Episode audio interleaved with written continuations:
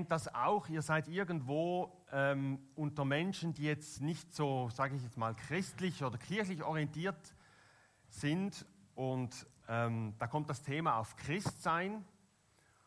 Und die, da sagt jemand, ja, also Christ sein, das könnte ich ja nie, oder? Also weil die Christen, die müssen sich ja so an viele Gesetze und Gebote und so halten. Ähm, das könnte ich nie, ja? Ich weiß nicht, wie es euch dann geht. Es gibt mir immer so ein bisschen einen, Stich ins Herz, weil ich dann immer denke, ja, das ist eigentlich ein Missverständnis. Also das verstehe ich nicht unter Christ sein, einfach Gebote halten, sondern als Christ, da geht es mir um Beziehung, da geht es mir um ähm, auch eine Ruhe, um das Sein und es geht mir vor allem um gerade das andere, was hier angedeutet ist. Es geht mir nämlich um Freiheit und nicht um ein Gefangensein in irgendwelchen Geboten. Ich möchte dem so etwas auf den Grund gehen, eben mit dem Thema vom Sabbat, dem Thema eben der Allianz-Gebetswoche.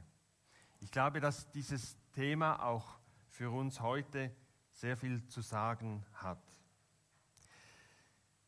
Die erwähnten zehn Gebote werden in der Torah, den fünf Büchern Mose, zweimal erwähnt. Im Buch Deuteronomium werden diese für die nächste Generation nochmals bekräftigt. Mose sagt dort dem Volk über die Sabbatgebote Folgendes. Das wäre jetzt eine Folie, genau. Halte den Sabbattag und halte ihn heilig, wie der Herr, dein Gott, es dir geboten hat. Sechs Tage sollst du arbeiten und all deine Arbeit tun. Der siebte Tag aber ist ein Sabbat für den Herrn, deinen Gott. Da darfst du keinerlei Arbeit tun, weder du selbst noch dein Sohn oder deine Tochter oder dein Knecht oder deine Magd oder dein Rind oder dein Esel oder all dein Vieh oder der Fremde bei dir in deinen Toren, damit dein Knecht und deine Magd ruhen können wie du. Und denke daran, dass du Sklave gewesen bist im Land Ägypten und dass der Herr, dein Gott, dich von dort herausgeführt hat mit starker Hand und ausgestrecktem Arm. Darum hat dir der Herr, dein Gott, geboten, den Sabbattag zu halten.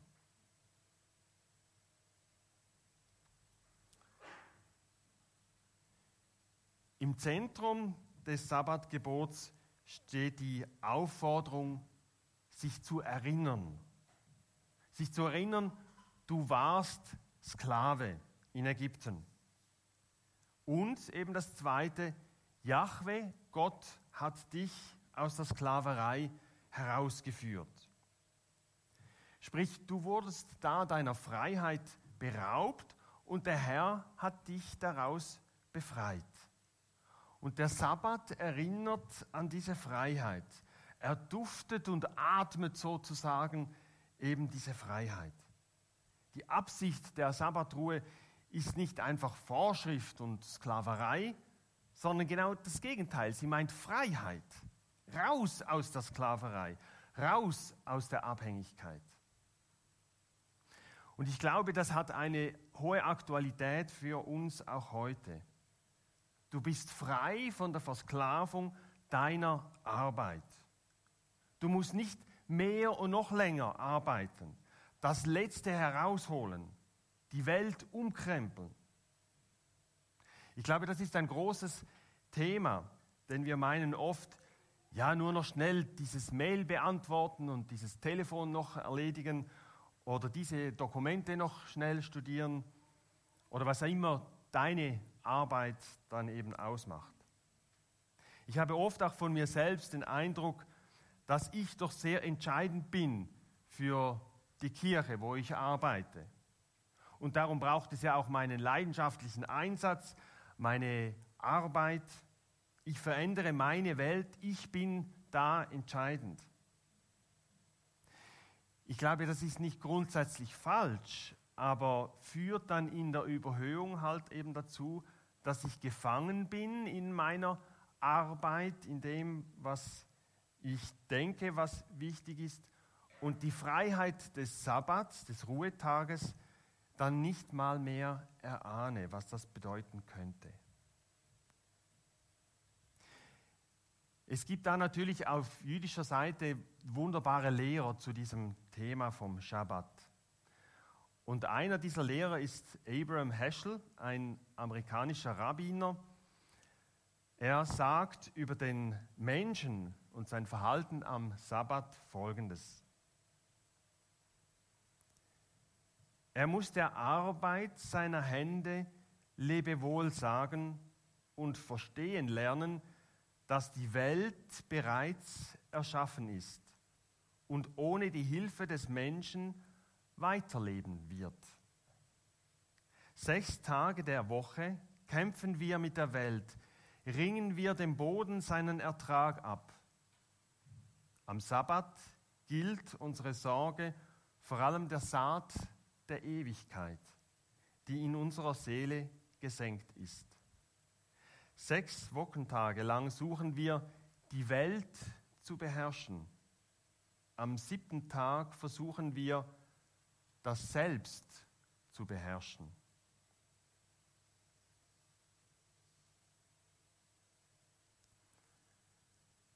Heschel führt das noch weiter aus und sagt, am Sabbat solle man ruhen, als hätte man alle Arbeit getan. Ich finde das eine wunderschöne Formulierung. Ruhen, als hätte man alle Arbeit getan. Denn Shabbat, das hebräische Verb, das dahinter steckt, das bedeutet nichts anderes als aufhören. Shabbat heißt aufhören. Und darum ist es gut aufzuhören eben mit der Arbeit und sie liegen zu lassen, als wäre das alles jetzt eben diese Arbeit schon getan. Auch die Gedanken und Gefühle sollen am Sabbat nicht bei der Arbeit sein. Dazu eine jüdische, eine herrliche jüdische Geschichte. Ein Jude entdeckt am Schabbat, dass eine Latte im Weinbergzaun fehlt. Und er nimmt sich als guten Juden vor, das natürlich nicht am Schabbat zu reparieren, sondern dann eben am nächsten Tag. Jetzt geht er aber nochmal so in sich und überlegt nochmal und kommt dann zum Entschluss, weil er nun diesen Entschluss am Schabbat getroffen hat, will er den Zaun gar nicht reparieren. Gut, also ich, das darf man natürlich in der Schweiz nicht sagen, oder? Also einen Zaun nicht reparieren, das geht nicht in der Schweiz. Ähm, aber ihr versteht, was damit gemeint ist. Auch gedanklich frei zu sein von der Arbeit am Schabbat.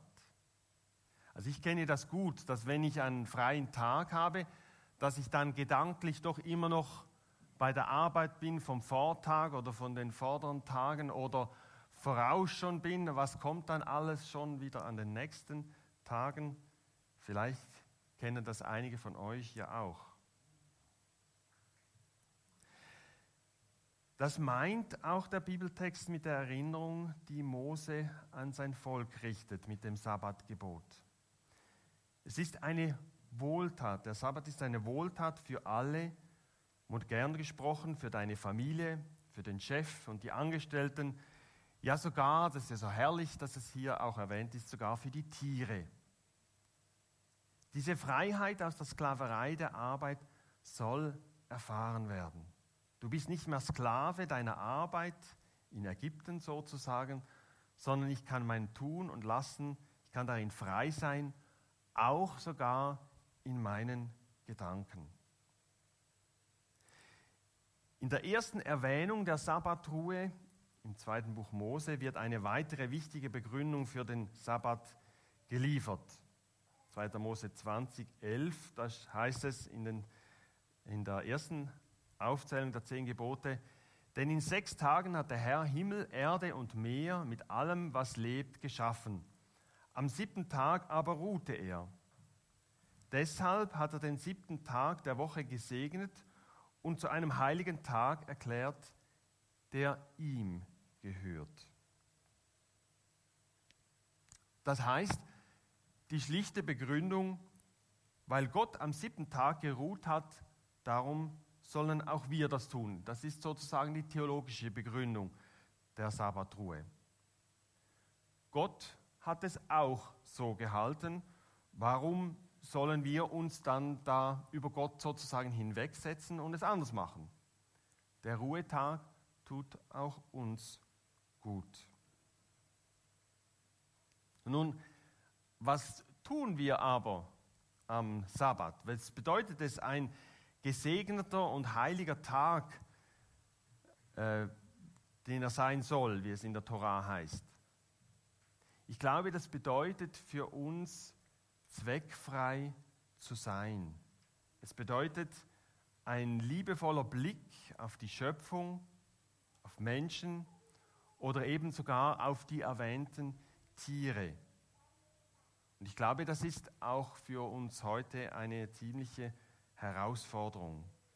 Ruhe finden, einfach zu sein. Und da findet wahrscheinlich jeder so seine ganz eigenen Zugänge. Ich glaube, das Beispiel von Urs ganz eingangs vom Gottesdienst zeigt es auch sehr schön, ähm, diese Achtsamkeit zu haben und zu merken, jetzt läuft etwas ab, was eigentlich ungut ist und gar nicht so sein müsste. Ich kann meinen Tag auch anders gestalten. Ich muss nicht das Aneinanderreihen, was jetzt vielleicht getan sein sollte, so wie ich meine, sondern es kann auch anders sein. Und dann sozusagen rechtzeitig ähm, die Handbremse zu ziehen und zu sagen, nein, wir machen das jetzt anders. Wir bleiben hier noch, es ist hier gut zu sein. Ich habe diese Woche so eine Werbung gesehen für Klangboxen mit Bewegungsmelder. Ähm, das heißt, wenn man das irgendwo aufstellt und man vorbeigeht, dann äh, kommt jedes Mal so ein Kuhglockengebimmel. Ja? Habe gedacht, ja, also ich, ich, liebe das, ja, das Kuhglockengebimmel. Ähm, haben wir dann aber so einen Moment lang überlegt, ja, also das wäre jetzt wirklich eine tolle Sache.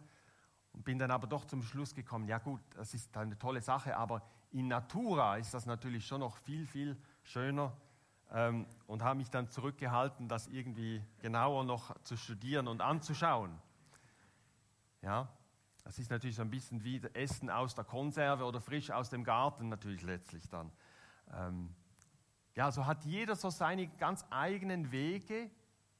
Wie kann das sein, dass ich zur Ruhe komme, dass ich tatsächlich abschalten kann, dass ich ähm, meine Arbeit einfach eben so lassen kann, so wie sie gerade ist, unfertig ist? Wie finde ich da einen Weg, dass ich nicht eben das noch mache und das mache und das nächste auch noch und so weiter, sondern dass ich diesen, diesen ähm, vielleicht manchmal auch Teufelskreis unterbreche und bewusst eben mir Zeit nehme und zur Ruhe komme. Und natürlich Sabbat als heiliger Tag heißt auch Gott suchen. Der Gottesdienst auch heute Morgen natürlich soll dazu eine Hilfe sein, mich neu zu erkennen als von Gott geliebtes Wesen ich lebe nicht nur von mir selbst und von meiner Arbeit, sondern ich lebe eben unter den liebenden Augen Gottes. Und ich glaube auch, dass sich das als Jesus-Nachfolger eben nicht einfach so automatisch einstellt. So im Sinn von, wenn ich doch Jesus nachfolge, dann passiert das ja dann ganz automatisch, sondern ich glaube, das braucht auch eben so ein Einüben, ein Herausfinden, wie ich zu dieser Sabbatruhe komme und mich darin auch einübe unter den liebenden Augen Gottes. Und damit sind wir dann auch noch beim Neuen Testament. Da hat der jüdische Glaube dann viele Vorschriften und ausgetüftelte ähm, Vorstellungen darüber, die dann wiederum den Sinn des Sabbats eigentlich verfinstert haben.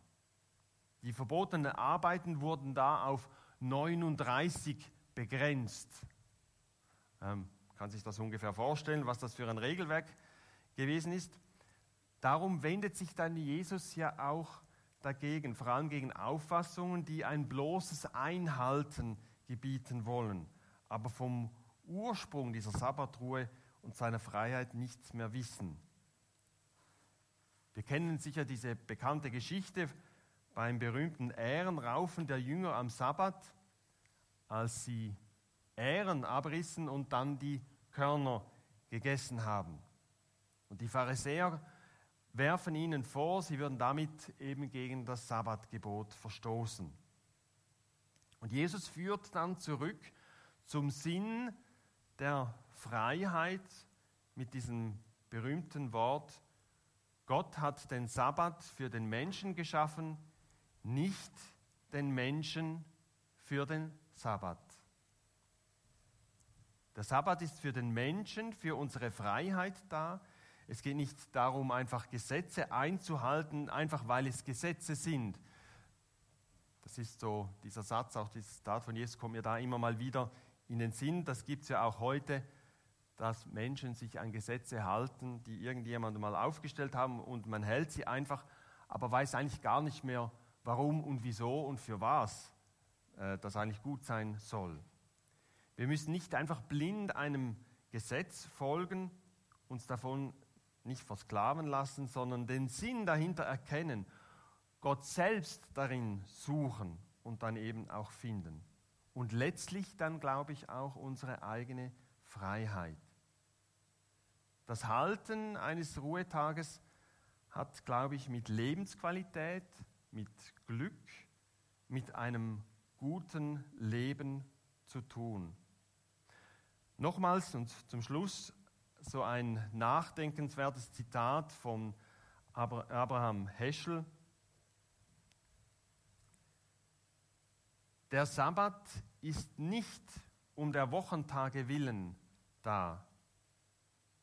Die Wochentage sind um des Sabbat willen da. Er ist kein Intermezzo, sondern Höhepunkt des Lebens.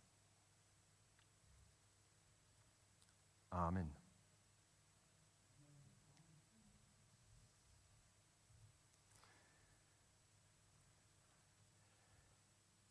Ja, ich lade euch ein,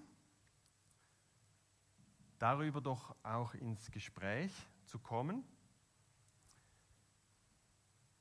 Genau, da gibt es Fragen dazu. Es sind gerade ein bisschen viel Fragen. Es ist nicht die Idee jetzt, dass wir da über alle Fragen diskutieren.